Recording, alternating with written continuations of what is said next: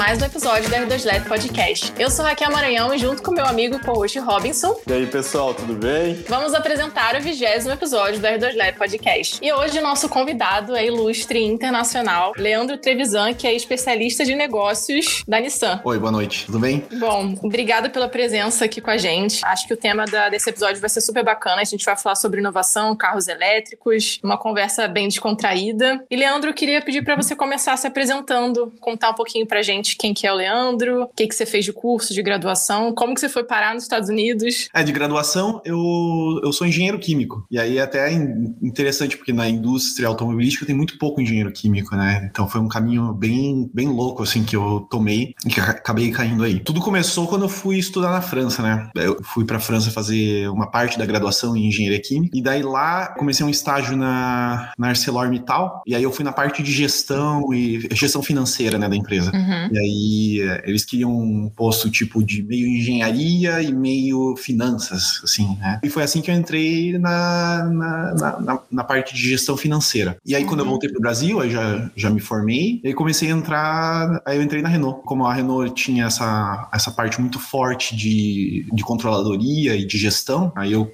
foi assim que eu entrei então na, na indústria automobilística. Então eu fazia é, a parte de controle de custos uh, é, de veículos, né, de projetos na, na Renault. Então foi assim que eu comecei, né, pela parte financeira. e você ficou quanto tempo na Renault? Eu fiquei uh, nove anos. Caramba, eu, bastante tempo. Eu fiquei nove anos fazendo várias atividades, né? Então eu comecei nessa parte de finanças, de projetos, aí depois eu migrei para uma parte mais de, de gestão de projetos, né? Mais geral, assim, é, uhum. projetos um pouco mais é, relevantes e ao mesmo tempo também mais que a gente fala de upstream. Uma coisa é você uhum. fazer um projeto que tá daqui um ano ele vai ser lançado, outra coisa é você pegar um projeto que vai ser lançado daqui é, seis anos. Nossa, dá é, muita diferença, né? É, isso é a complexidade da indústria automobilística. Para fazer um carro, a gente tem que começar a pensar hoje como que a, o mercado vai ser daqui seis anos e um mercado muito volátil, né? Imagina, como que você vai prever quantos carros a gente vai vender, qual vai ser o design, tendências, nível de equipamentos, até materiais. Então, é plástico, ou, ou, ou você vai colocar tecido no acabamento, ou não, vamos fazer banco de couro, porque a tendência é banco de couro, ou não. Então, é uma complexidade bem,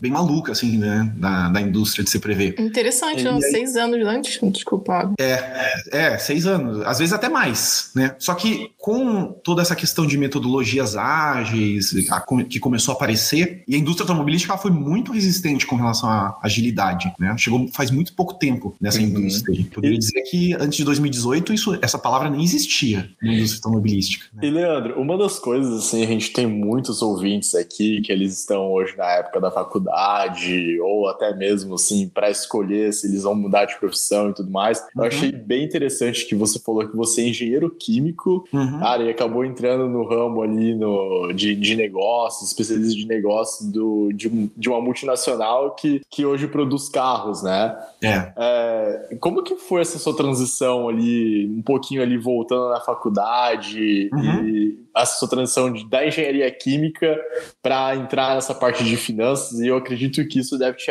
ter aberto muitos horizontes. Então, até imagino que você deve ser apaixonado por falar de negócios e novas vertentes de negócios em qualquer ramo que seja, né? Ah, inclusive isso que você fala é bem legal, porque tem muita gente que entra na indústria automobilística para trabalhar porque é apaixonado por carro. Cara, eu nem gostava de carro antes de trabalhar. Verdade, eu não, assim, você falava carro, eu nem sei os modelos modelos, assim, eu tinha o meu carro lá porque eu precisava, nem, nem gostava muito. Eu, eu, eu nem gosto muito de carro. Até hoje eu não, não sou muito apaixonado por carro. Eu Você é aquele de... cara assim, vidrado, que gostava de ver os modelos, não é, era nada disso. Sabe, abre o capô do carro para ver o motor. Cara, nossa, eu nem gostava muito. Eu gosto do negócio, sabe? De entender como que o custo funciona, daí você tem as receitas, como que você vende o carro lá no, no, no dealer, no, na concessionária, e aí você tem que dar desconto, e como que é a margem do concessionário, como que o concessionário faz para vender um carro, e como que isso tudo vira margem para a empresa, né? Como que, como que o negócio, o mecanismo funciona por trás. Bom, na época eu não tinha essa noção, né? Quando eu entrei, foi mais tarde, né? Mas enfim, a, o fato é que a indústria automobilística é uma indústria que tem, ela em particular, tem muita abrangência e qualquer pessoa querendo e tendo essa pegada de realmente querer fazer a diferença, querer mudar as coisas, pode, pode se adaptar. Então, como falei, né, eu era engenheiro químico, eu entrei, a, última, a única coisa que eu nunca mexi na indústria foi com química, né? Nunca, nunca fiz uma equação estequiométrica, nunca, um, nunca calculei a absoluta química orgânica, faz, faz 10 anos que eu nem mexo nisso mais, nem, nem sei mais fazer. Ligação carbono-carbono, essas não, coisas Não, assim. não, isso aí...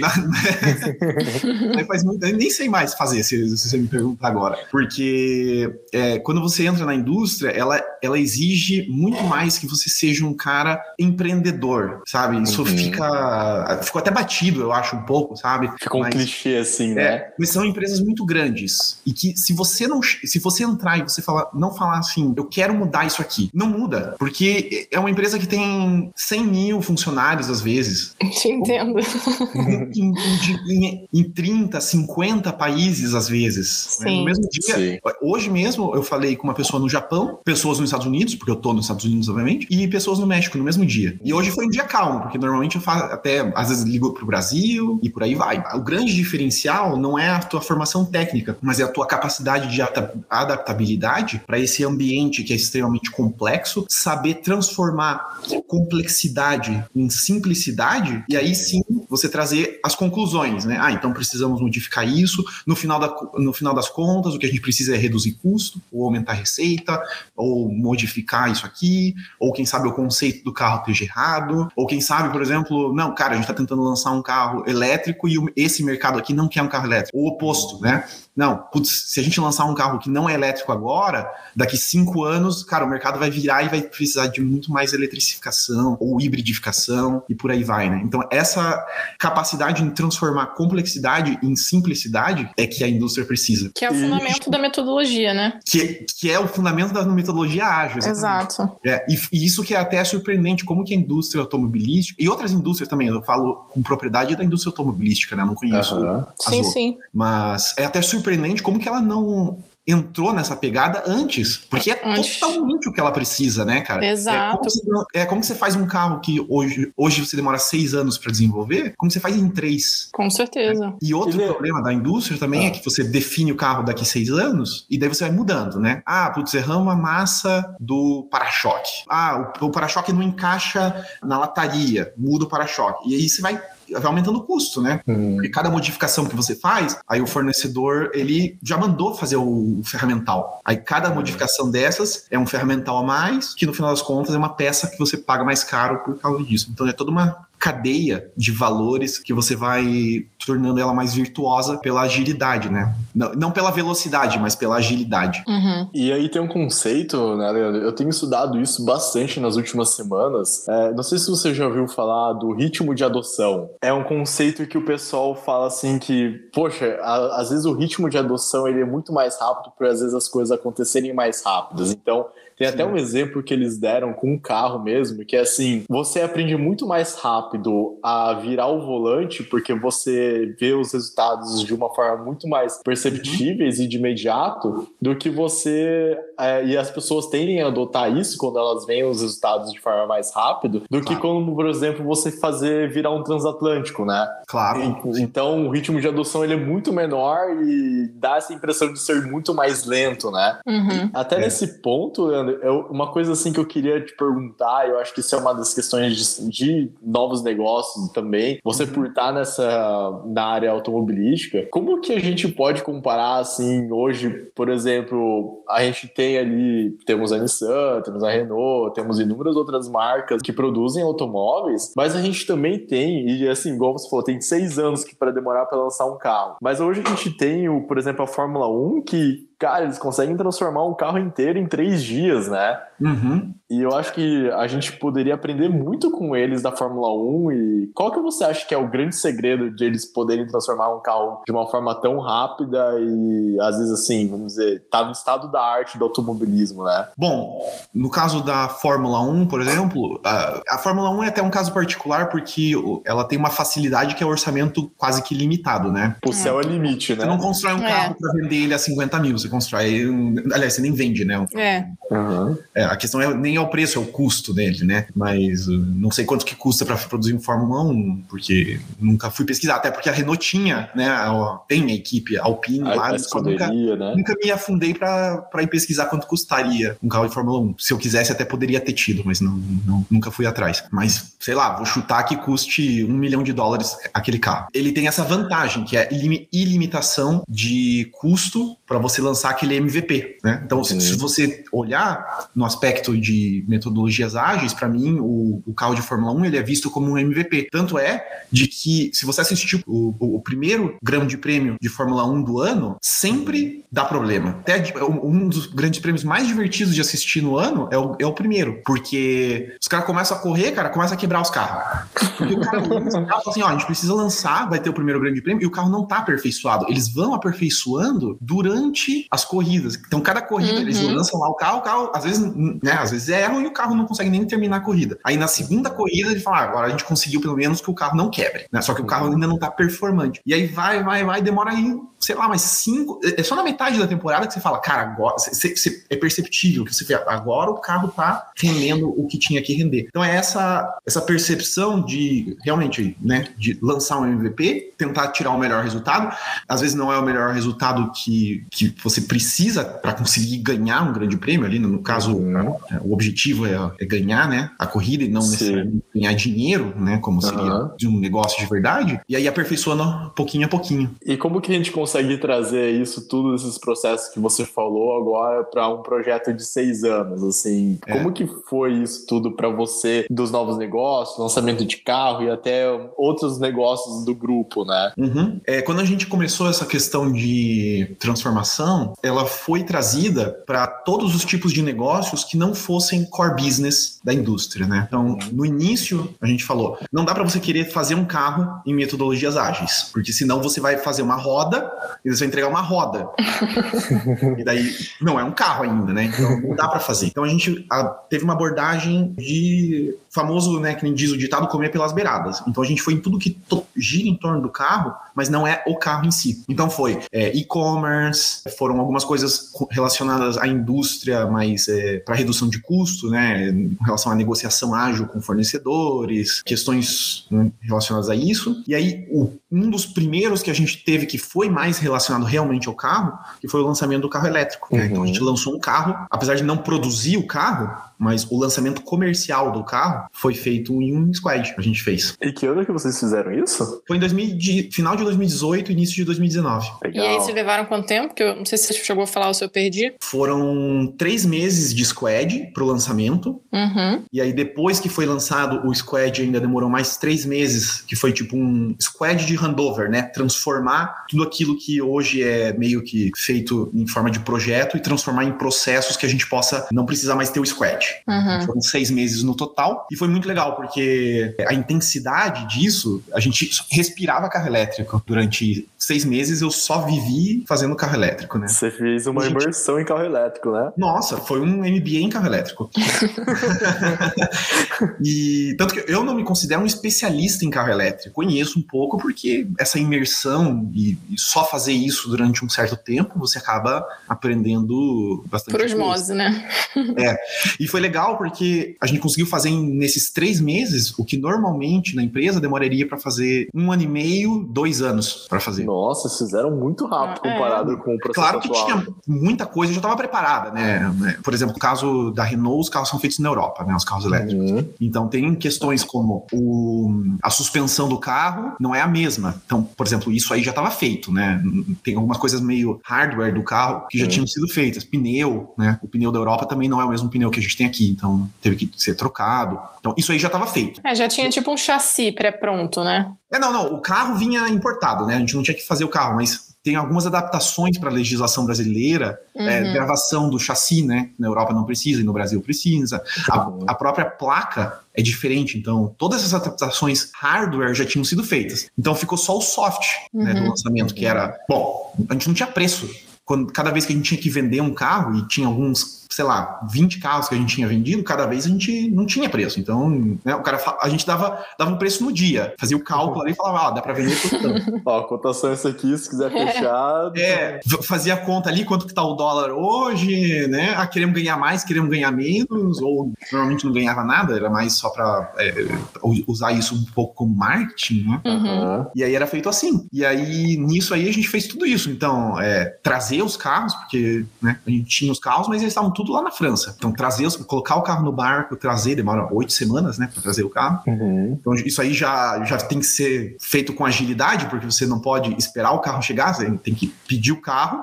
pedir uma quantidade que você saiba depois da vazão, porque não pode pedir muito e também não pode faltar, né? Uhum. Gestão básica de estoque. Pedir os carros em paralelo, aí começar. E aí a gente abriu e-commerce. Então foi, foi o segundo carro do Brasil a ser vendido em e-commerce. Caramba! É. E como que foi a aceitação? A galera comprou? É, teve muita empresa que procurou, uhum. né? E porque o carro, é, pelo preço, né, que ele entrega, são, ele é muito visado por empresas para fazer uma questão até com a questão de sustentabilidade e tal. Então tem muita empresa que procurou. Até o termo e... SG que tá super em alta hoje, né? Com certeza, exatamente. Toda empresa hoje já não vê mais é, essa questão de sustentabilidade como, como uma oportunidade, ela já vê como um risco, né? De não uhum. fazer. Algumas empresas conseguem fazer tanto que elas transformam isso até em, uma oportunidade, mas a maioria hoje não fazer é quase com. Ficar para trás, né? É, a gente saiu de um nice to have pro must have, né? Exato. Com Traduz certeza. aí, Rob, né? é. Tipo, pô, seria legal se a gente tivesse, mas hoje em dia as empresas também param e olham assim, pô, tem essa conscientização, né? Então é. a gente precisa fazer, né? É, no passado tiveram aí alguns, alguns acidentes com relação à legislação, né? E, e sustentabilidade, e essas empresas estão manchadas até hoje, né? Uhum. Não vou citar aí algumas marcas, mas, né, se alguém pensar aí na indústria automobilística, tiveram empresas que até hoje estão mal marcadas por causa do. De alguns escândalos e polêmicas, né? É, questões polêmicas com relação à sustentabilidade, emissões, uhum. meio ambiente, por aí vai, né?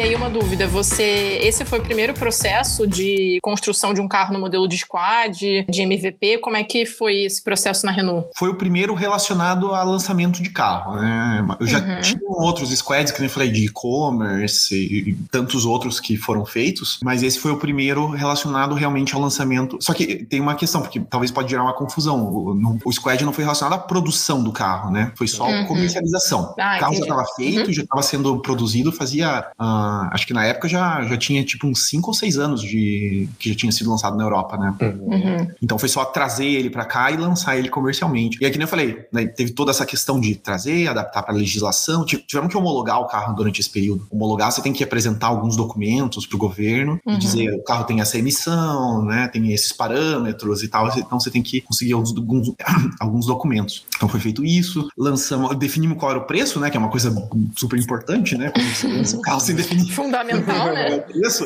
Colocamos ele no e-commerce, e aí no início era ou você é uma empresa, e daí a gente tinha um tratamento mais personalizado com a empresa, né? De, de, de uhum. negociar com clientes B2B, e o cliente B2C não tinha na concessionária, era só na internet. E acho que a gente vendeu seis no primeiro mês. Foram vendidos Caramba. seis carros. Foi até engraçado essa história, porque daí a gente fez, quando lançou o carro, no, foi no Salão do Automóvel de 2018, lá em São Paulo. E lançamos o carro, os seis caras compraram, e aí a gente foi fazer um churrasco para comemorar comemorar o final dessa etapa do squad, chamamos seis.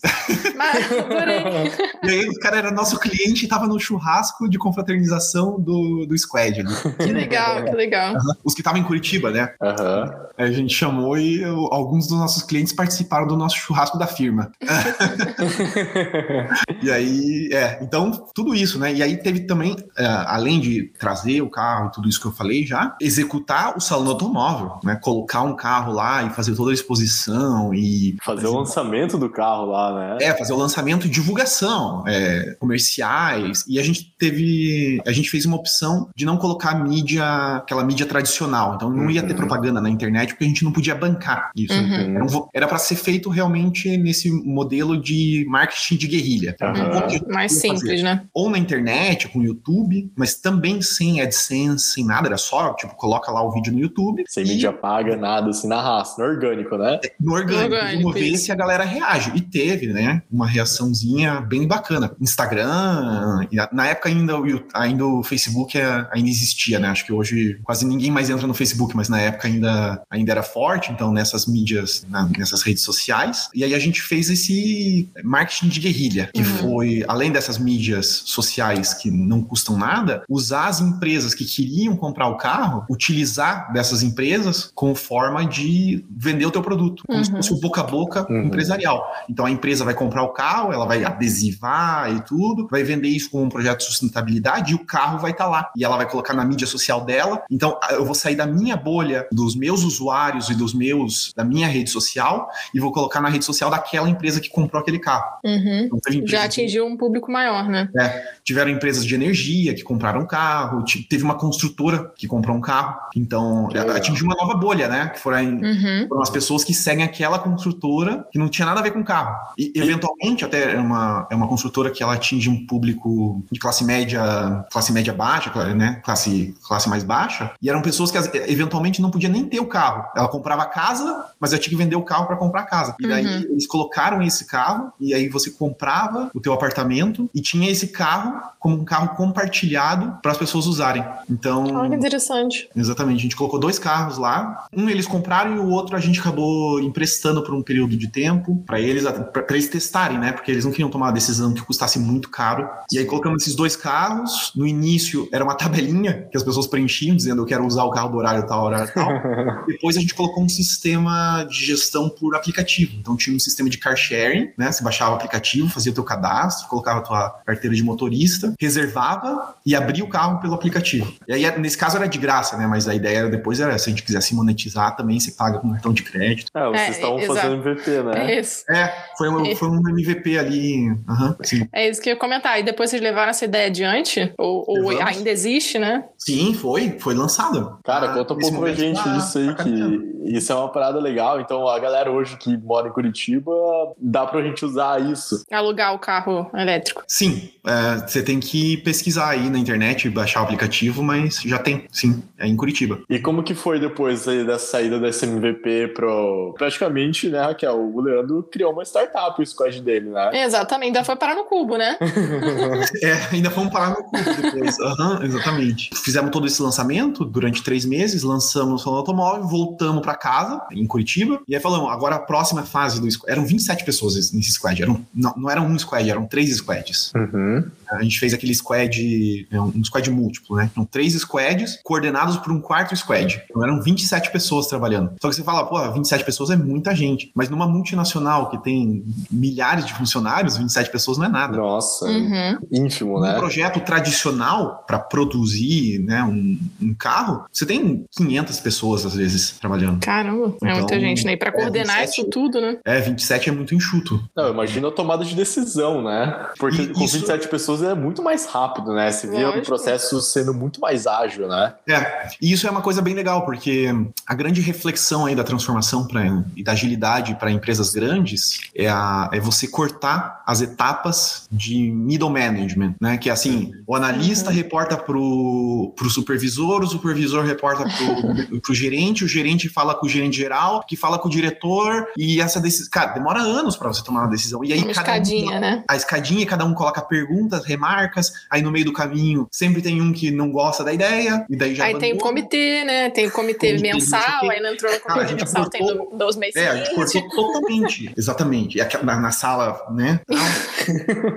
e a gente cortou todas essas etapas. Então, assim, era dois níveis de, de reporting. Era o squad, reportava para um segundo squad que coordenava, na verdade, os squads, eles tinham autonomia de fazer o que eles, precis que eles precisavam, desde que fosse na direção do que a gente queria. E esse segundo squad de coordenação, ele já reportava para o presidente da empresa, né? Hum. Então eu estava naquele momento ali, eu estava reportando diretamente para o presidente da empresa. E é essa, uma comunicação mais fluida, né? É, essa, esse empowerment, ele traz resultados. Quando a empresa dá credibilidade, dá empowerment para as pessoas que querem realmente transformar a empresa, elas vão lá e executam, e elas dão a raça pela empresa, né? Uhum. Então, isso aí, isso aí é a grande reflexão para as grandes empresas, porque muitas vezes elas fazem aquele, aquela agilidade de, de palco, né? Ah, vamos fazer uhum. agilidade aqui para tal porque é legal, porque é a moda. O nome, o nome pega bem, né? É. Se você não dá esse empowerment, na verdade você traz agilidade, mas no final das contas é sempre você tem que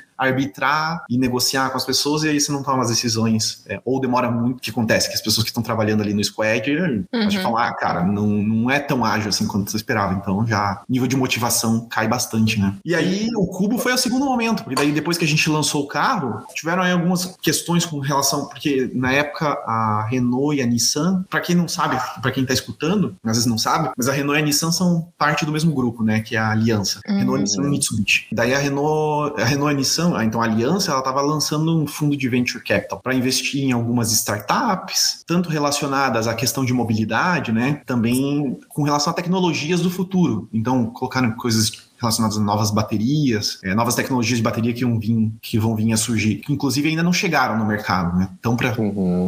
chegar aí nos próximos anos. E aí eles colocaram esse fundo de venture capital, e aí esse vice-presidente que gerenciava esse fundo, ele veio para vários países e na ocasião ele tinha morado no Brasil. Então, um dos primeiros países que ele falou que ele queria visitar era o Brasil. E aí a gente trouxe ele, como sempre, né? Quando você quer falar de inovação, na época era você tinha que ir ali no cubo. Em 2018 não tinha, não, não tinha tantas opções. Inclusive, não era nem aquele cubo que é hoje, era aquele outro. Era o cubinho, né? O cubinho. Era o cubinho, né?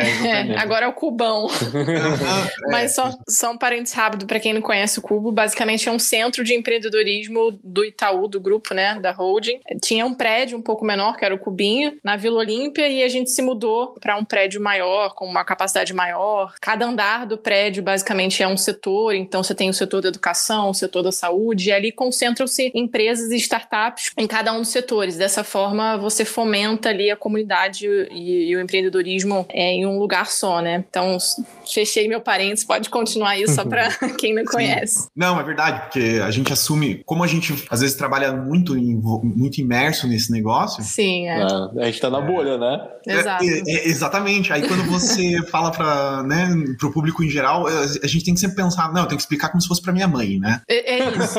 Eu penso penso sempre. Minha mãe não assim. sabe o que é o cubo. Uhum. Eu penso isso. Exatamente. Bom, e daí esse fundo de venture capital, a gente, ele veio aqui para o Brasil e aí falou: ah, eu queria conhecer algumas startups que tenham fazendo alguma coisa que não tem por aí. Então a gente levou ele na época, daí fomos lá no Cubo, apresentamos algumas startups e ele falou: não, eu quero investir em alguma coisa aí. Nesse de investir nas startups, a gente foi progredindo um pouco com algumas ideias, né? De, de uma lista de 20 saem três, e aí vai, vai progredindo. E aí falaram assim: não, mas a gente também quer construir um hub de inovação aí no, no Brasil. Daí decidimos construir esse hub que foi o Renolab lá, que foi construído na, na no, no cubo. cubo. E aí ele ficou por um certo período de tempo aí. Na...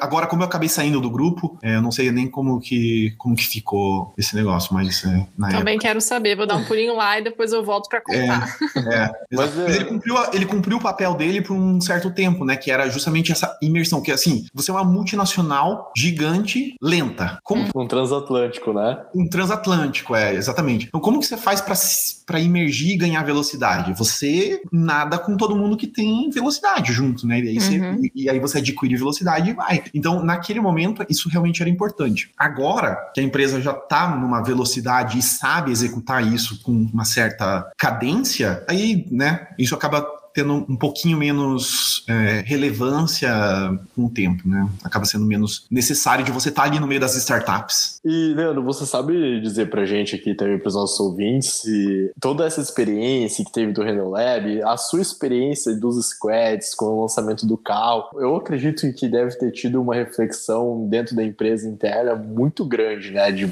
ver que dava para fazer, que, pô, tudo bem, a gente não produziu o carro, mas a gente adaptou um modelo que veio da Europa Europa, que tinha legislações específicas para tais países, para nossa realidade, né? Sim. Já é um, é um mega trabalho, é um mega desafio, né? Uhum. E vocês levaram adiante esse tipo de cultura? Hoje você já vê, assim, dentro da Nissan, dentro da Renault, o tempo que você estava lá, a, o pessoal já adotando esse tipo de cultura e essas mudanças no dia a dia, até mesmo na questão do carro elétrico em si? Uhum. É, o carro elétrico ele nasceu assim, então ele já é por natureza com essa pegada de inovação e a própria agilidade vem junto. Porque o carro elétrico ele não é um, não é só um carro, ele é uma plataforma, né? O ele, ele é elétrico, mas ele também é conectado. Agora tem também a, a, o autonomous drive que também vem pelo elétrico muito forte, né? Uhum. Sim. E a Que aí é mobilidade também, porque o carro elétrico é um carro que ninguém quer comprar. É um carro que você não quer ter, mas você quer usar ele o tempo todo. Pelas mobilidades, né? O aluguel, o ride hailing, ou o car sharing, Uhum. e por aí vai, né?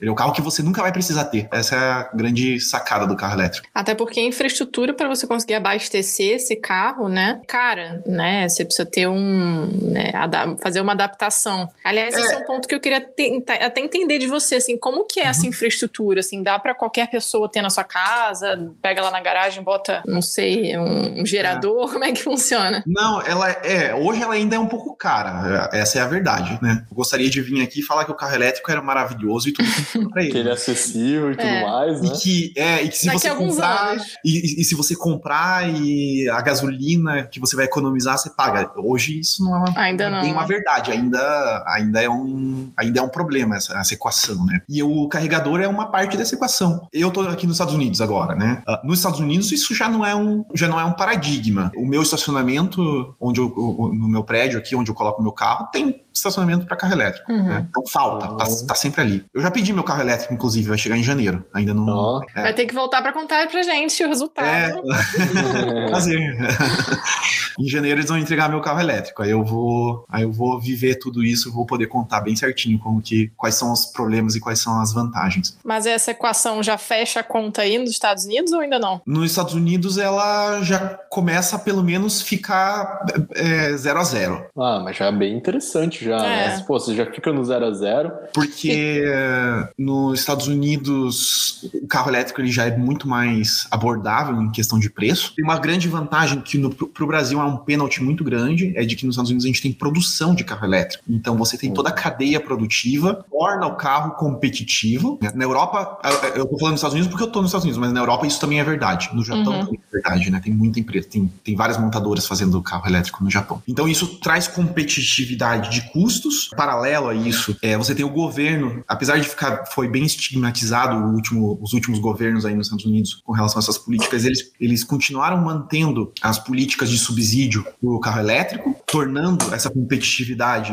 ainda melhor. E aí essa questão da infraestrutura que o país investiu. Então, por exemplo, teve é, agora já não é mais o caso, mas nos anos aí de 2015 até, sei lá, 2019 por aí, tinha, eles tinham uma política de qualquer tipo de penalidade que as montadoras tinham que pagar, eles convertiam em infraestrutura para carro elétrico. Então, assim, Ah, que legal. é, então assim, por exemplo, ah, você tem que pagar uma multa, porque acontece, né? Não é? As empresas elas acabam cometendo alguns erros aí, Sim. acabam pagando Uhum. uma multa, eventualmente coisa muito pequena. Então o governo assumiu assim, tipo, você não paga a multa para mim, você coloca um, um carregador de carro elétrico. Ah, interessante. Né? E tiveram algumas coisas aí meio pesadas que aconteceram de 2015 até agora, é para cá, e que tornaram essa infraestrutura gigante. Você achou um modo de financiar a infraestrutura necessária para viabilizar o projeto, né? Exatamente, cara. Porque assim, a multa ela vem com o intuito de uma penalização é, por um dano que aconteceu no passado.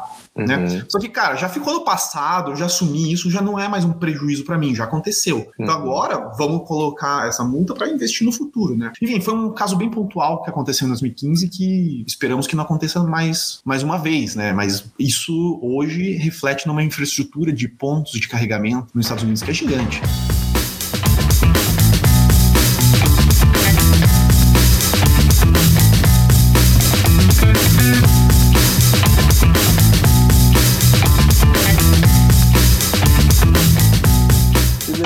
Nesse ponto que você falou assim, você acha que hoje os países na Europa, nos Estados Unidos e na Ásia, especialmente o Japão, eu acredito que a Coreia também, a Coreia do Sul deve estar bem avançada nesse quesito, né? É, a Coreia do Sul, sim. Uhum. Quantos anos você acha que eles estão na nossa frente a respeito do tema do carro elétrico em si? Na questão Essa... da viabilidade, sabe, do, do carro, para ele se tornar acessível à população? Ou pelo Cara, menos não chegar no zero a zero? É, essa conta aí, ela vale um milhão de dólares, né?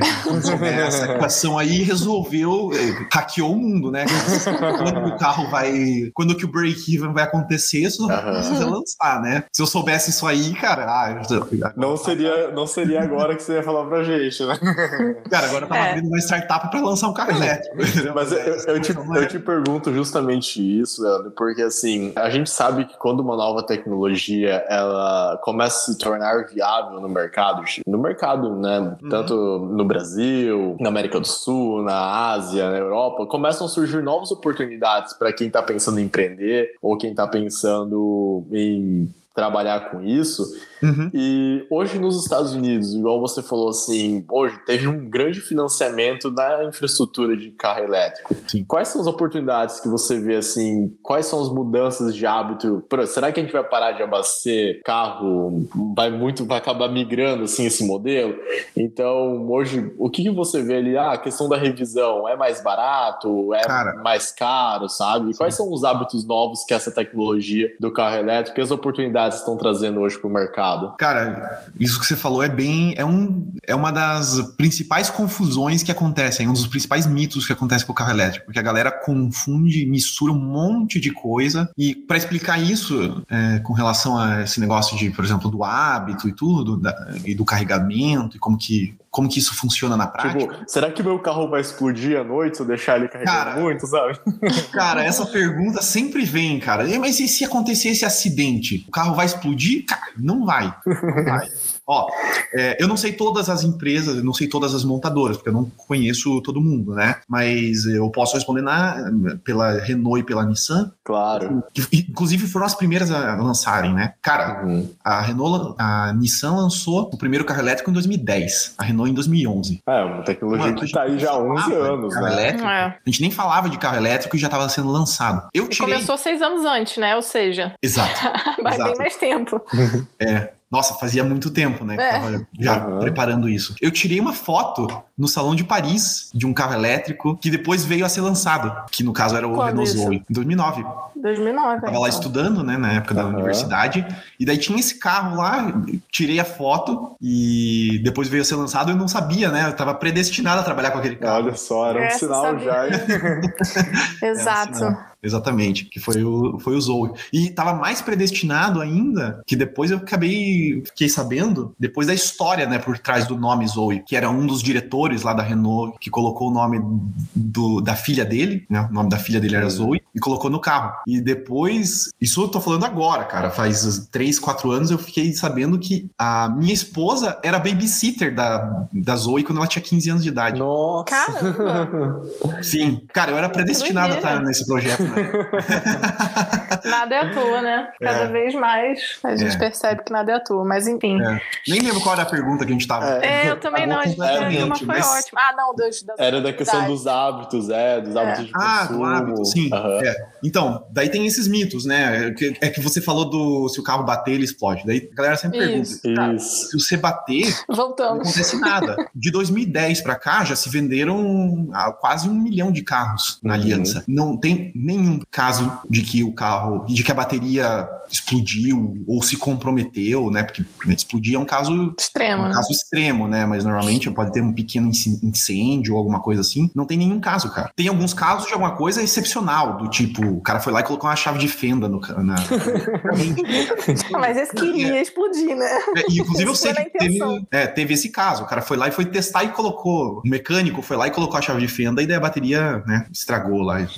Teve um caso. Mas caso assim de você dirigir o carro normalmente, não, não acontece. Porque a bateria, cara, quando a gente lançou esses carros, foi pensado nisso. Porque sabia-se uhum. de que tinha esse mito de que a bateria pode incendiar, que a bateria pode explodir. Então, na época, foi definido assim, cara, a gente pode reduzir custo em qualquer coisa, mas a proteção da bateria é imprescindível, porque um carro que aconteça isso pode colocar tudo a perder. Todo o investimento que a gente fez durante anos, né? Agora já está completando quase, é, já está completando 10 anos de que o carro foi lançado. Um carro que isso aconteça e cair na mídia, ele pode botar tudo a perder. Com certeza. Que é mais uma coisa que sempre perguntam se o carro é seguro. Cara, o carro é mais seguro porque o carro é inteiro protegido, porque foi feito porque tem esse mito da bateria. Então, hoje uhum. um carro elétrico, ele é no mínimo igual, se não muito mais protegido do que um carro normal. Aliás, esse é um ponto interessante. O carro elétrico, ele é 100% sustentável. A gente consome algum tipo de, de energia fóssil ainda, né, na bateria ou em algum lugar ou, ou não? Para produzir o carro, sim, porque você tem plásticos, né? E plástico sim. hoje basicamente vem de petróleo, então não dá para dizer que o carro é carbon free hoje. Uhum. É, é, é, difícil isso. Mas ele tá muito mais, vamos dizer assim, ecologicamente correto do que um carro a combustão, por exemplo. É, ele, ele é carbon free na, na utilização. downstream.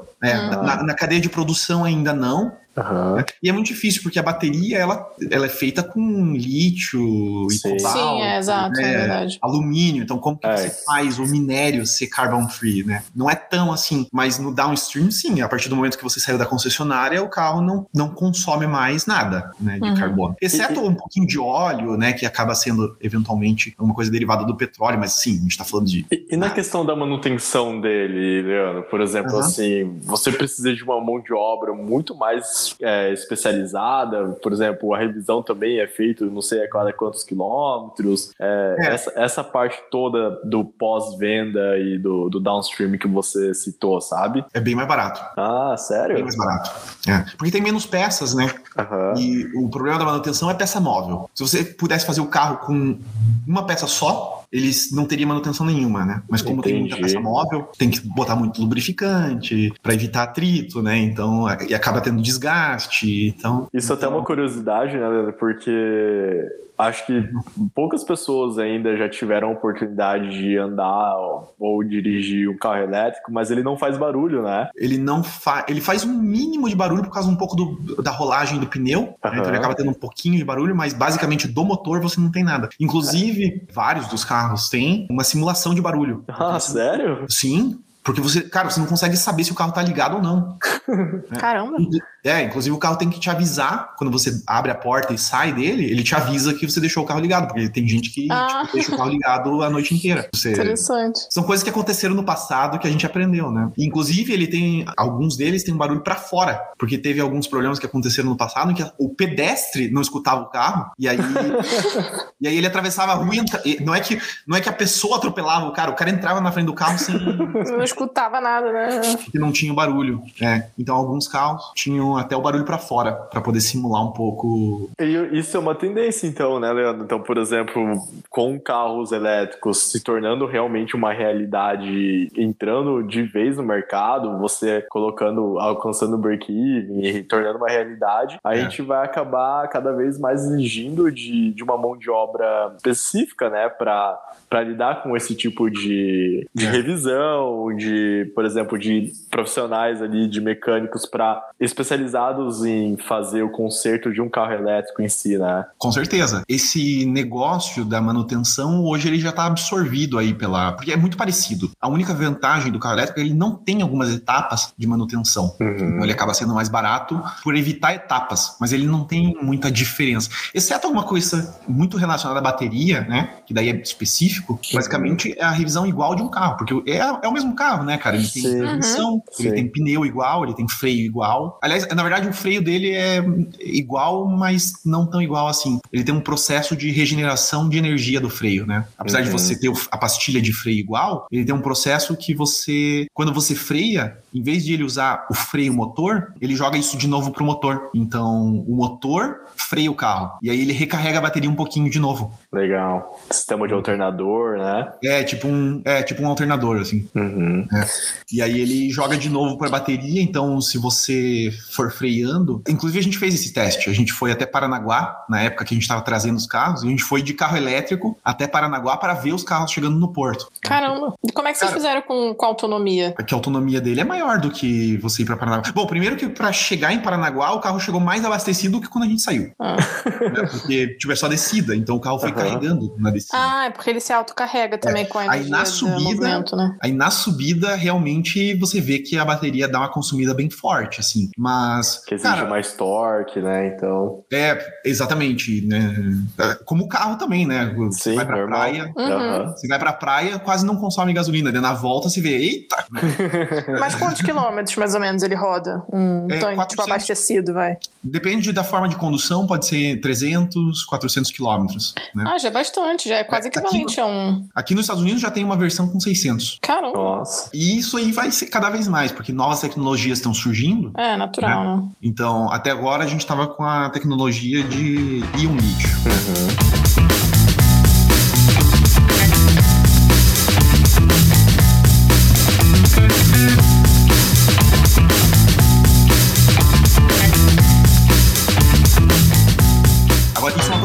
Sabe, um pouco da história da bateria. A bateria, hoje, ela é feita de íon lítio, porque apesar de ter todo esse mito e de que uma bateria pode explodir e tal, o íon lítio é uma das coisas mais estáveis que a gente consegue fazer uma bateria hoje. Porque quando surgiram as primeiras baterias de lítio, elas eram de lítio metálico. Só que o lítio metálico ele tem um problema, porque ele tem acúmulo. Bom, isso é bem técnico de química. Né? tô tentando acompanhar, tô até notando. É, ele, não, dentro da bateria, imagine a bateria tem o cátodo e o ânodo, né? Que é o, po, o polo negativo e o polo e positivo, né? Por causa do lítio metálico, ele vai fazendo tipo um acumulozinho em cima do. Não lembro agora se é dentro do cátodo ou do ânodo, mas um deles ele vai acumulando. Aí ele vai fazendo um acúmulo, acúmulo, até um ponto que ele fica tão acumulado em que um toca no outro. Aí e é aí que dá um, um curto-circuito e a bateria começa a explodir. Ah, interessante. Ou pegar fogo, né, no mínimo. Daí, para resolver esse problema, eles fizeram a bateria baseada em íon lítio. E daí resolveu esse problema. Ela não tem esse problema de acúmulo, então ela é muito mais estável. Só que agora tá surgindo tecnologias, já tem, se você pesquisar aí no YouTube e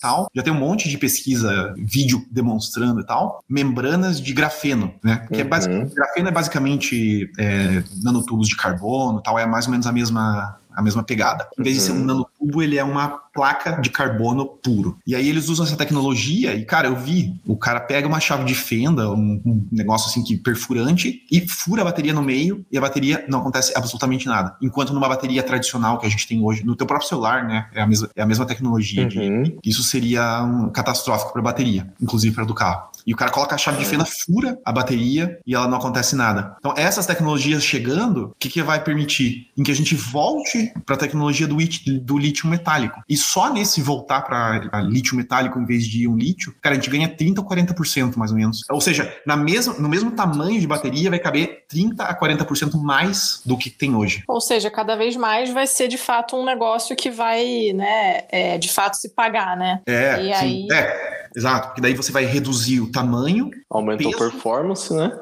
A performance, o peso, né? E peso é custo. Uhum. Sim. Né? Tanto na questão da, da, eficiência energética, mas também no custo de produção. Porque massa para o carro, se, se, você fala, ah, esse carro é mais pesado que esse, se ele é mais pesado é porque ele tem mais aço ou mais plástico uhum. ou alguma outra, alguma outra coisa é, que está custando caro. Né? Então tudo isso é super virtuoso ao longo do. E você até com isso, né, Leandro? Porque eu tava realmente dava estudando alguns pontos até para a gente se preparar para o podcast, né? Para a gente não vir tanto no freestyle aqui. Mas um dos principais fatores que eu vi, assim, por exemplo, eu sei que teve, tem uma empresa até brasileira, Marco Polo, que é de ônibus, eles já têm um carro totalmente autônomo elétrico, né? E eles conseguem rodar 250 km. E um dos pontos que eu vi que eu acredito que a gente entrando, trazendo essa nova tecnologia e diminuindo essa questão do peso, e eu vi que isso é um, é um fator bem agravante, né, para viabilizar esse projeto, é. porque quando você pega máquinas muito pesadas, por exemplo, de mineradora, é inviável você colocar alguma coisa elétrica nela, porque às vezes você precisar de muita bateria e acabar aumentando demais o peso do, do, do, do veículo, né?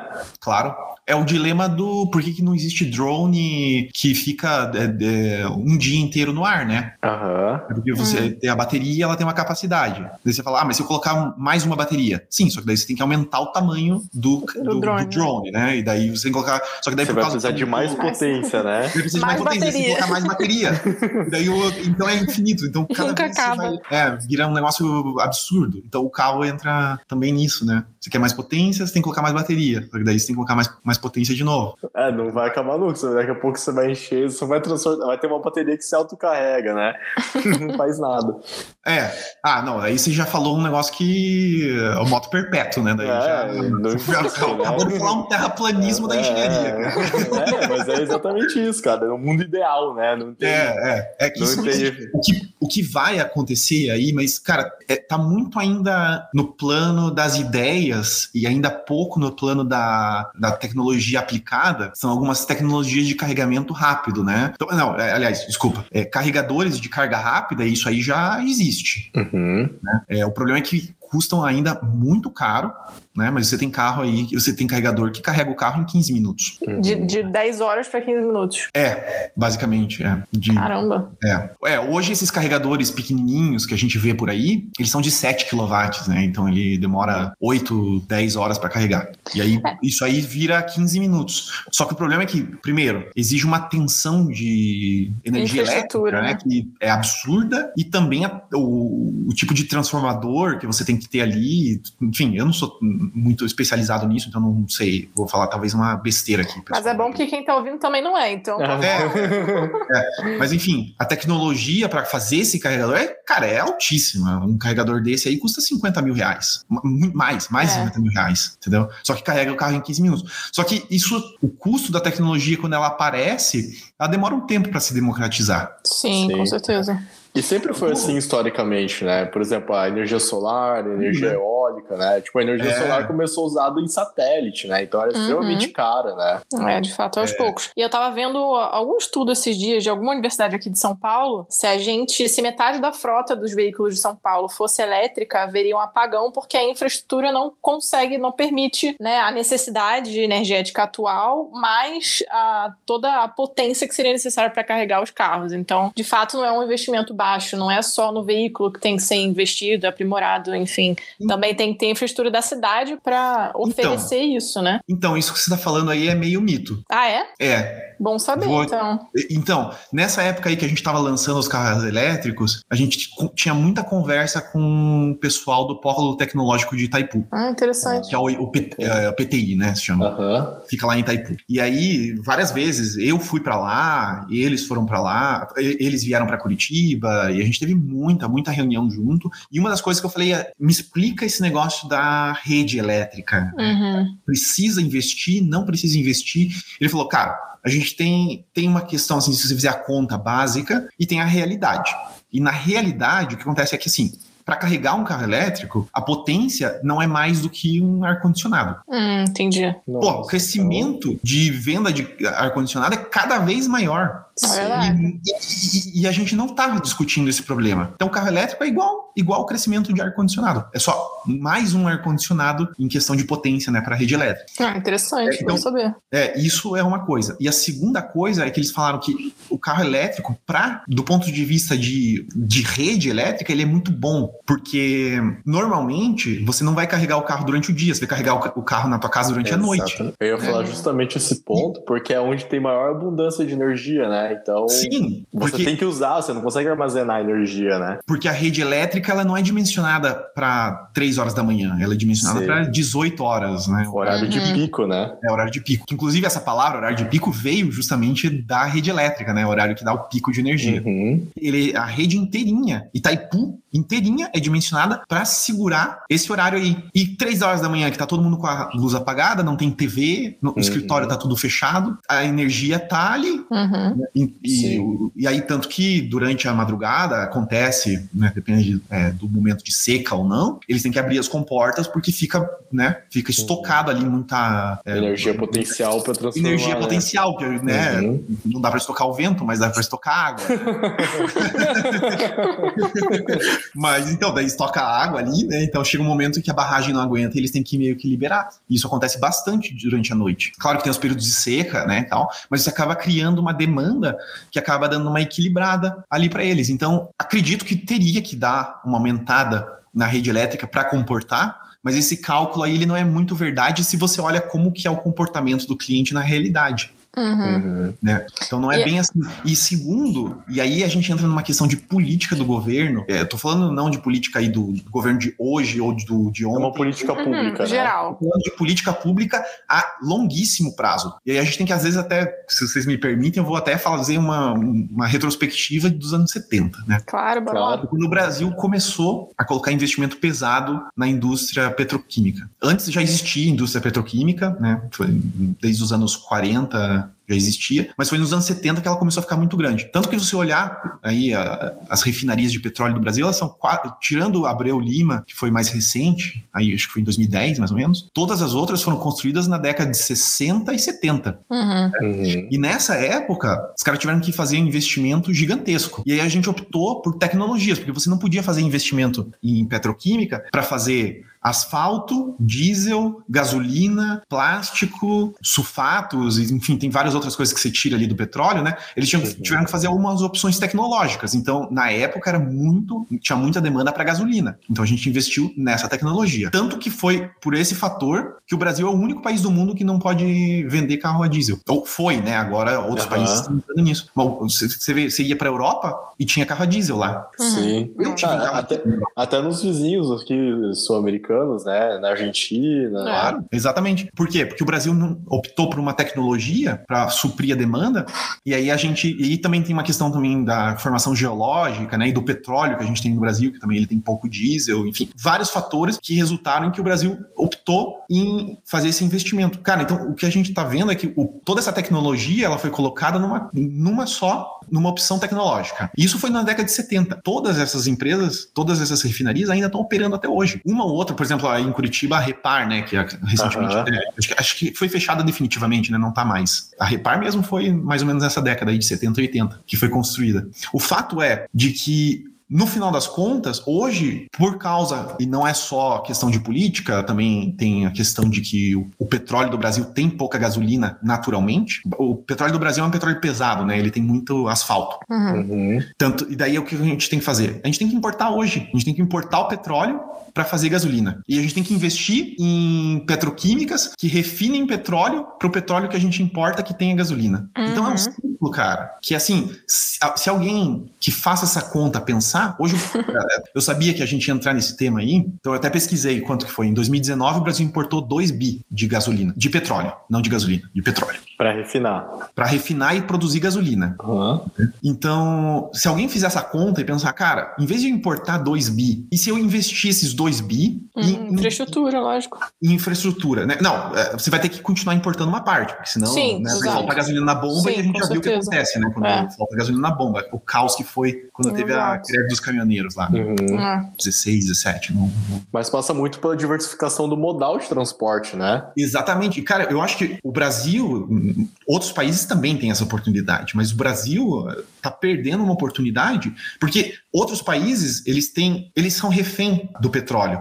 Uhum. Porque assim, vai, é, na Europa, os Estados Unidos também, né? Mas na Europa, hoje, se você colocar um carro elétrico, você tem que colocar uma termoelétrica para gerar eletricidade para o carro elétrico. Sim. Então você acaba, você tira ele da cidade, é, é bom no, no aspecto ambiental, porque você tira um carro que está fazendo a emissão na cidade e você coloca numa petroquímica que é muito mais eficiente, uma, uma petroquímica não, uma uma termoelétrica, que é muito mais eficiente que um carro, né? Ela gera muito mais megawatts por litro de, de gasolina. E até pelo controle, né? Você consegue muito mais ali. Poxa, é um problema só do que milhares espalhados gerando de pouquinho em pouquinho, né? É, é, exato. Mas esses países aí, eles, eh, eles são reféns, né? Porque ou ele tem que fazer o um investimento dos dois lados. Se ele colocar o carro elétrico, ele tem que, ao mesmo tempo, investir para colocar energia solar, energia eólica, né? E aí a gente já viu, cara, na Europa os caras colocaram um baita investimento né, nos anos 2000 em, em nuclear e agora eles estão tendo que voltar tudo atrás também, porque já viram que o nuclear também, é, também não é legal. É lógico, não é sustentável, né? É, porque não é sustentável. É. Então, assim, só que o Brasil é um dos poucos países no mundo em que mais de 80% da rede, da matriz energética, já é sustentável, já é uhum. é renovável. Ou é biomassa, né, de cana e tudo mais, ou é hidroelétrica. Cara, não tem nenhum país no mundo que seja mais que 80%. Nenhum uhum. país desenvolvido, pelo menos. Acho que na América do Sul é só Uruguai, que é Uruguai é né, referência no mundo inteiro com relação a isso, acho que são tipo 90%, e o Paraguai porque tem Itaipu, né? A Itaipu é, ela gera mais energia do que o Paraguai precisa inteiro. É tanto que a gente comprou quase toda a energia deles, né? É, se não me engano, tipo 99% da energia do Paraguai é, é renovável por causa do Itaipu. Uhum. Né? Então, mas se você tirar esses dois casos aí particular, né, que são dois países são exceções, né? Uhum. São exceções e são países pequenos, né? No final uhum. do dia, o Uruguai não é uma potência mundial, o Brasil é uma potência mundial. É, Com seus é problemas, mas é uma potência. É que a dimensão continental que a gente tem, né?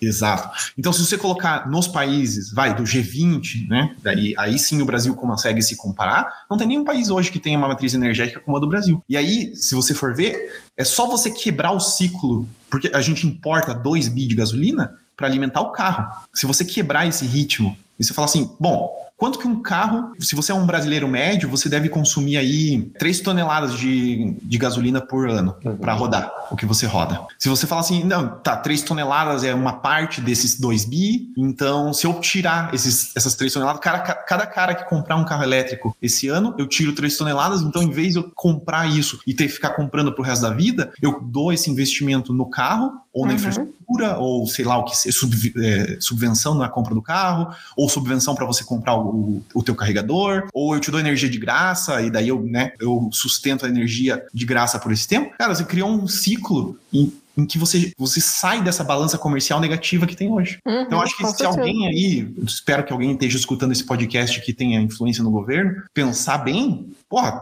cara, tem. O Brasil tem uma oportunidade que só o Brasil tem no mundo inteiro. Com certeza. Fora oportunidades também com novos negócios, né? Com essa expansão do, dos carros elétricos, né?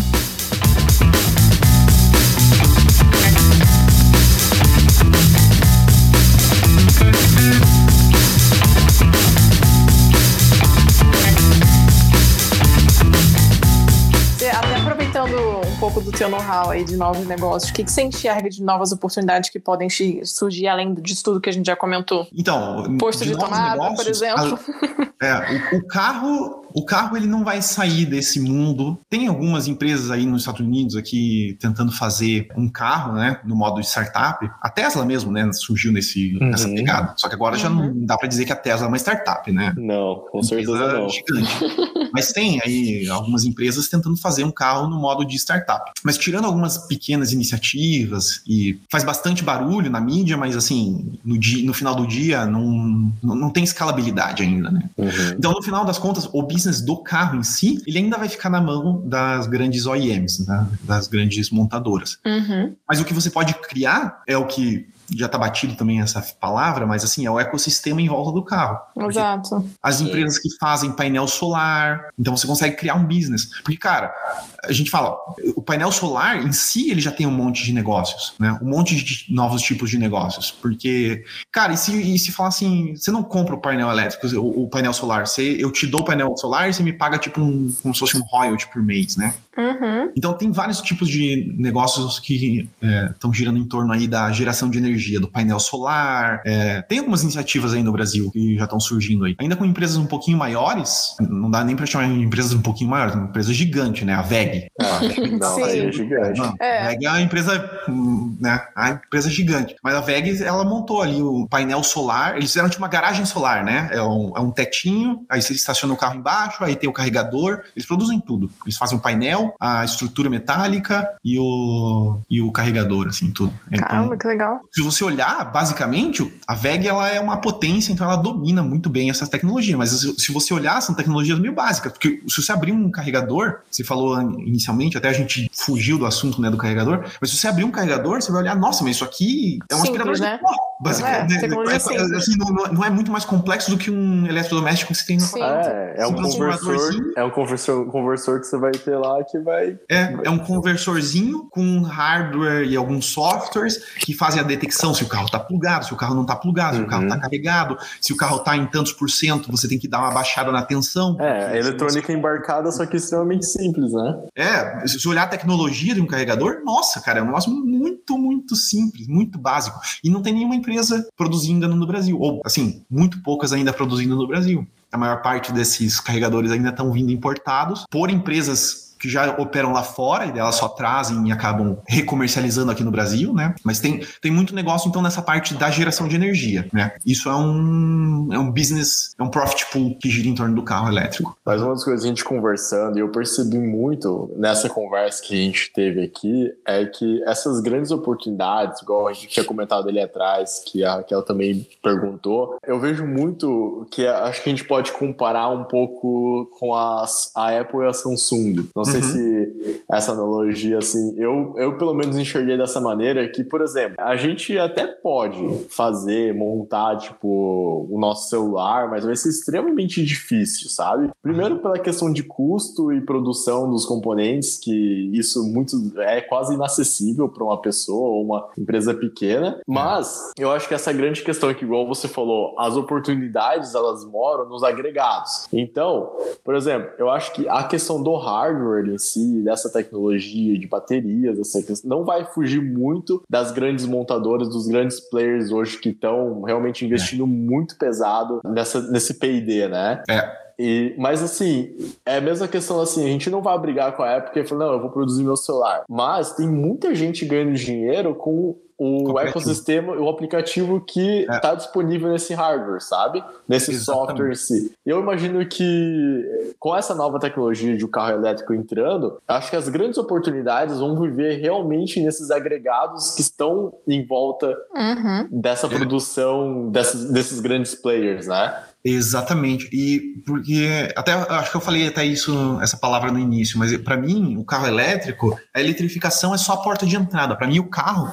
é, o carro elétrico que eu falei, ele é tipo um MVP para esse tipo de tecnologia e depois isso volta para o carro a gasolina, o carro tradicional também, né? Uhum. É, então o carro elétrico é uma plataforma, tem essa parte aí do ecossistema da geração de energia. Depois isso aí que você falou, ele passa pela conectividade, né? O carro ele tem que ser um uhum. hub ali. Você... Cara, já pensou? É o seguinte: quantos bilhões o YouTube deve investir para fazer com que você fique na frente da tela assistindo mais o algoritmo, né? Sim. Vídeos e mais vídeos e mais vídeos, e ele fica te propondo, não, assista esse vídeo. Então, ele, cara, eles gastam uma grana, um tempão fazendo todo esse algoritmo funcionar. Você senta na frente do teu carro e você fica 30 minutos na frente do carro, você não faz nada. Você tem a atenção do motorista durante 30 minutos, 100% do teu tempo, e você não usa isso, né? Uhum. E a tela tá ali. Claro, obviamente, você não pode fazer com que o cara assista a tela ali. Por favor, não, mas, né? mas, podem ouvir o podcast, hein, pessoal? Mas pode, pode fica então, a dica. Exatamente. Tanto que a rádio né, só cresceu cada A gente achava que quando a TV né, surgiu, o rádio ia sumir, só cresceu. E um dos principais fatores que a que a rádio continuou crescendo era o carro, né? Não, e o exemplo que você trouxe dessa questão é o Kindle, né, da Amazon. A galera pensou que é. todo mundo ia parar de comprar livro físico, né? É, é. Não, isso aí é... Cara, isso aí já tá provado que é uma furada. É. Eu, e você falou do podcast, eu mesmo escuto vários podcasts aí indo pro trabalho, às vezes. Inclusive vocês mesmos já escutei. Eu escuto vocês ou indo pro trabalho ou correndo às vezes. Ai, e uma galera faz isso. É, eu então, o carro, para mim, a tela ali, mas a tela é só a, a, a, materialização de como que você vai interagir com o carro. Mas, cara, ali tem muita oportunidade, porque é advertising que pode passar ali, produtos que você pode propor. Então, por exemplo, uma seguradora pode lançar um negócio, né? Pensando assim, produtos mais car-centric, é uma seguradora que pode ofertar, não, você não quer, eu, porque ela pode pegar o dado do carro, ela pode converter isso dizendo, putz, esse é o tipo de perfil de cliente que a gente quer. Eu tô vendo o dado dele, ele dirige desse, dessa maneira, ele passa por esses lugares e tal, sem querer, né, é, fazer Respeitando a privacidade, né? É, não, é, sem, é, exatamente, aquela coisa Black Mirror, né, que você acha que o computador está te observando. Não, não, é só é metadados, né, assim, é esse perfil, você fala assim, eu quero esse perfil, o computador, ele não te observa, ele simplesmente te dá um scoring, né, e fala, esse, esse cara tem esse scoring. Sim. E aí fala, pô, esse perfil aqui eu quero trazer para mim, porque o cara não tem muito risco, né? Vai pagar para ter esse serviço. Então fala, pô, você não quer, pá, e daí isso dá um pop-up ali na tela, entendeu? Uhum. Então o carro ele começa a virar um marketplace se, se, as empresas. Ainda não tem muitas empresas que começaram a entender isso ainda, não, cara. Tem, tem bem poucas que começaram a entender. É, uma, uma das que já começou a entender isso, mas ainda tá bem, bem, bem engatinhando. Uhum. E as que começarem a entender isso, cara, vão despontar. Porque você transforma você transforma o carro num hub mesmo. É aquela questão de você começar a ganhar market share e depois você criar tanta vantagem competitiva que quem for entrar fica quase impossível competir, né? É, você vira referência, né? Uhum. A, a GM fez muito isso com essa questão da conectividade, né? Uhum. Ela lançou quando você nem imaginava. A, a GM lançou o carro conectado em 2011. Cara, as pessoas nem tinham nem smartphone e o carro já era uhum. conectado em 2011. Cara, Muita você vê que tinha 3G nessa época já? Já, já. Eu tinha, eu comprei meu primeiro, meu primeiro iPhone em 2008, já era 3G. Mas acho que era meio capenga ainda, né? Tipo. Cara, ainda é, ele a velocidade ainda era meio baixa. Uhum. Mas naquele momento que a GM lançou aí o famoso que é o OnStar, também o serviço era pequeno, né? Era tipo mais é, emergency call. Então, tipo, se você bater, você aperta uma tecla ali sim, sim. e você liga para um tipo um call center que né, ele vai atender você ali. Ah, preciso de uma ambulância, não preciso de, uma, preciso de um guincho. Sim, mais para emergência e situações é. de, de, perigo, né? Só que, por exemplo, isso foi em 2011 e, obviamente, né, eles colocaram uma grana para fazer isso e devem ter perdido muito dinheiro de 2011 para cá. Só que hoje, quando você fala carro conectado, você pensa na GM. Uhum. Uhum. Né? E, e, a marca que eles criaram, né? Porque não é. Eles falaram, ah, vamos criar uma marca específica para isso. Né? Não, vamos, não vamos vincilhar Chevrolet Connect. Não, eles falaram, vamos lançar OnStar. Vai ser uma marca à parte. Né? Eles, já, eles já pensaram naquela época em fazer, não, vamos fazer uma marca à parte, que depois isso pode virar uma coisa maior que o carro, às vezes, né? Uhum.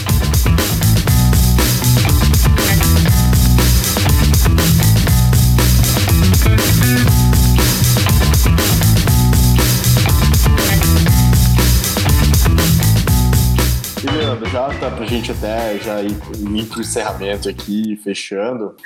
é, cara, o papo tá muito bom, meu. Eu tô aprendendo pra caramba, coisas assim que eu nem imaginava, porque uhum. são coisas assim, pô, a gente é usuário de carro, a gente pega Uber, usa o carro, né? Então, é. isso é uma das coisas assim que muitas das vezes a gente não tem essa consciência, né? De estar tá ali, de ver que esse, esse é um projeto que às vezes demorou seis anos, que teve essa descontinuidade, às vezes, de um modelo, de outro, e as inovações às vezes acabam sendo assim. Eu imagino que é um desafio a cada ano para vocês, né? Trazer essa novidade para o mercado e criar essas vantagens competitivas num mundo que existem alguns players que já estão super bem consolidados, né? Eu queria muito saber de você, assim, hoje, o que, que a Nissan tá olhando hoje de novos negócios que você fala assim, já, a gente já sabe que o carro elétrico já é uma plataforma que vai estar tá ali bem, é. muita realidade, mas ali num, num espectro de 3 a 5 anos para a gente fechar aqui o podcast o que, que a Nissan, o Grupo Aliança, está vendo hoje que assim, nossa, a gente tem boas perspectivas nisso, sabe? Ah, tenho que cuidar até para não falar nada Lógico, muito tudo confidencial, que você né? falar, né? Porque essas coisas normalmente... Claro. a, gente... Falar, né? a gente não pode entregar o ouro às vezes, né? Lógico. Mas é, se você olhar é, inclusive, isso é, a, é, uma das bases ali, né, da, quando foi formada a aliança Renault, Nissan, Mitsubishi. E eu, eu tô falando por essas marcas porque são as marcas que eu trabalho e acabo uhum. sabendo muito mais. É, você tem propriedade de fala. Qual é a né? estratégia né? por trás e tudo mais, né? Outras marcas também têm um pouco essa estratégia. Mas se você entrar lá no site, você vai ver que na primeira página da homepage, os pilares são o carro elétrico, conectado, autônomo e compartilhado. Hum, interessante. É, essa é a visão de mundo que a gente trabalha.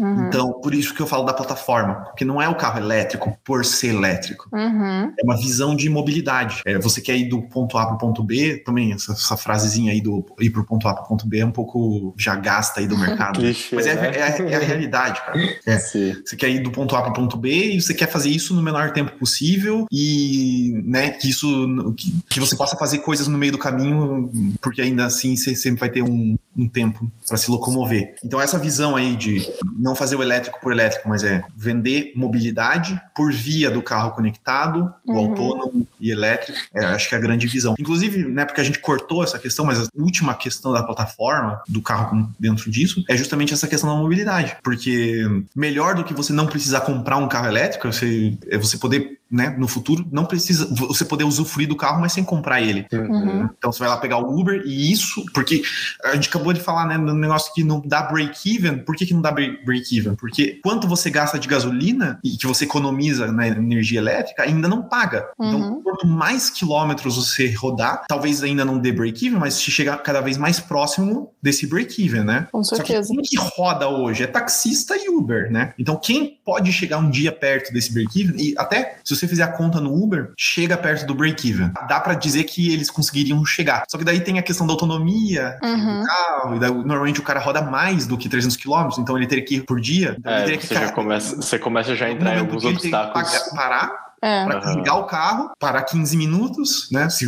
só que daí, se, se ele parar 15 minutos, daí já entra. Já perdeu corrida.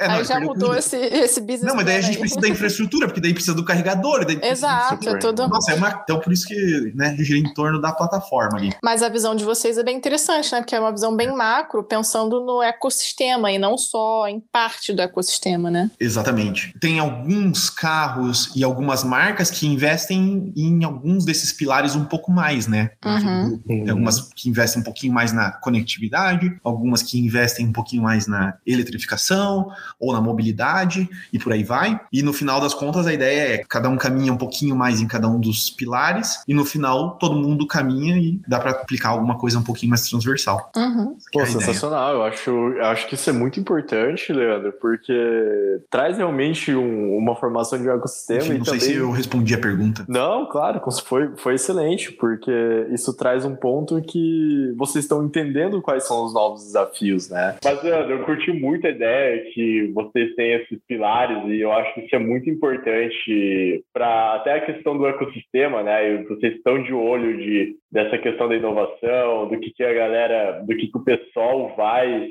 utilizar isso, até o ponto que você falou assim, ó, a galera está muito mais, muito mais preocupada em ter o benefício do que ter a posse em si do bem, né? Então, eu acho que vocês estão se preparando e vão ter vários desafios, mas com vários desafios também vão ter grandes possibilidades de crescer e cada vez mais fazer a diferença que é um dos principais propósitos que eu acredito que o Grupo Aliança leva com, com vocês durante o, o decorrer da jornada, né? Que, que, está por vir. E até para a gente já encerrando aqui o podcast, eu queria muito agradecer a sua presença, Leandro. Cara, foi uma verdadeira aula que você deu aqui para a gente a respeito um pouquinho de, desde a sua parte da engenharia química até estudar a questão das finanças, entrar para fazer essa gestão dos projetos. Cara, um, um excelente case, genial de você estar tá fazendo essa montagem, essa mudança de cultura, né? E, e por que não empreendendo dentro de um grupo que tem ali os seus milhares de funcionários e estando lançando ali um carro em seis meses, eu acho que isso é um, é um mega aprendizado e você está hoje é, nos Estados Unidos tocando esse seu, tocando esses propósitos que o Grupo Aliança tem tão forte e muito obrigado também por ter compartilhado do, e de a gente entender um pouquinho do que, que é o carro elétrico, de como que vocês enxergam isso e entender e saber também que poxa, o carro elétrico é só uma ponta do iceberg, né? Vai muito mais além do que, do que só isso, né? Cara, eu que agradeço. Nunca tinha participado de um podcast, então foi minha primeira vez. Mas Espero que você tenha gostado, cara. Fiquei bem feliz, porque às vezes. Não, gostei pra caramba, porque são conhecimentos que ficam retidos, às vezes, com pessoas, né? Com pequenos clusters de pessoas que sabem muita coisa. E, cara, a graça do mundo não é você guardar para você, sabe? Acabou esse mundo de que o legal é você saber o teu negocinho aqui, eu guardo escondido aqui para mim. Não, cara, pô, o legal hoje do mundo é você falar, todo mundo, todo mundo sabe tudo, todo mundo sabe e tamo junto, sabe? Então, pô, tinha muita coisa aqui que eu cara, eu sei essas paradas, mas nunca tinha falado para ninguém, sabe? A questão até do carro elétrico, como que funciona e tal, a gente fala o tempo todo, né? E muita gente sabe disso. Mas, tipo, até, cara, a gente entrou até na história do Brasil aqui, então, pô, gostei demais. Vamos longe. Demais. Vamos longe, é. gostei demais. Então, Leandro, pô, foi muito irado. Cara, sempre que puder, você tá super convidado aqui para vir conversar também de outros temas. A galera que, que quiser ali conversar um pouquinho mais, até entender um pouquinho do, do que, que é o seu trabalho hoje em dia e quer explorar um pouco mais esse carro, a questão do carro elétrico e também dos pilares do Grupo Aliança, é, eles podem entrar em contato com você no LinkedIn ali que está na descrição, certo? Isso, beleza. Pode entrar lá em contato. É, inclusive, quem tiver dúvida ou falar assim, ah, tem uma ideia aí, pode entrar em contato que a gente, a gente pode explorar alguma coisa aí. Sensacional, Leandro. então, muito obrigado é, por você ter participado. Muito obrigado pelo seu tempo e esperamos aí que muito em breve a gente possa se encontrar para mais um episódio e compartilhar também outras ideias e outros assuntos. Pode me chamar para outros projetos aí, outros, outros podcasts que vou aceitar com o maior prazer. Sensacional. Muito obrigado, Fechou. Leandro, e até mais, pessoal. Obrigada, Obrigado. gente. Valeu, Leandro. Valeu, tchau, tchau. tchau.